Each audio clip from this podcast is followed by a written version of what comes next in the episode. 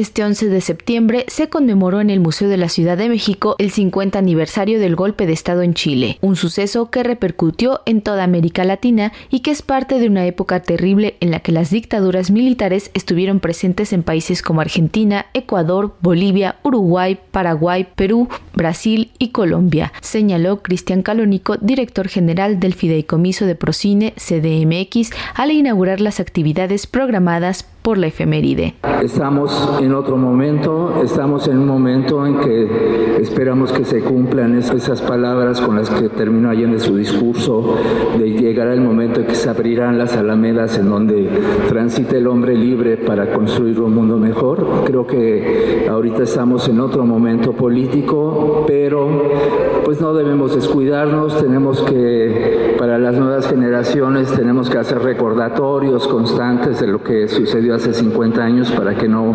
nos vuelva a pasar. Rubén Amador Zamora, director de contenidos digitales de Memoria Histórica, señaló que si bien son 50 años de una tragedia, también son cinco décadas en las que México y Chile han establecido una hermandad. De ahí que estas actividades se desarrollen bajo el título Recuperar la memoria contra el olvido. Pues también son 50 años de una historia entre México y Chile, una historia dolorosa, una historia que también está llena de historias de solidaridad y de esperanza.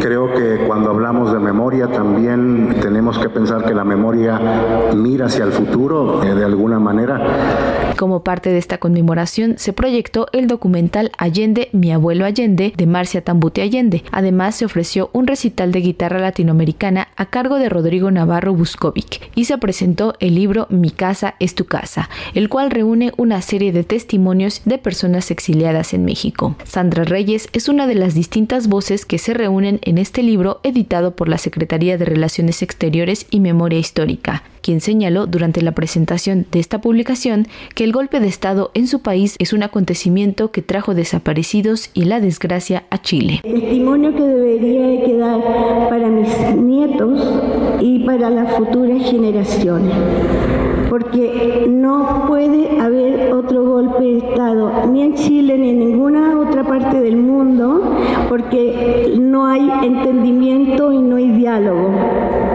La democracia es para eso, para discutir y llegar a un acuerdo y entenderse entre las personas.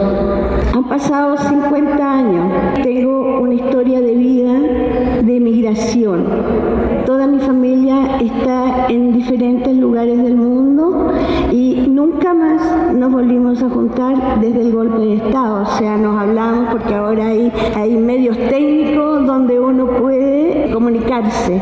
Pero esto de abrazarse y tocarse, que es lo que necesitamos todos los seres humanos, no lo tengo. Otra de las voces que figuran en este libro es la de Cristina Cruz, chilena exiliada en México, quien recordó a Salvador Allende como un hombre que no debemos olvidar. Y creo que tenemos que ofrecerle un minuto de silencio y de homenaje a este gran hombre que fue Salvador Allende, un hombre de paz, un hombre dialogante, un hombre que creía en el diálogo, que ha sido ejemplo. Hoy día supimos que, que la OEA ya puso en sus puertas una placa alusiva a las Naciones Unidas igual.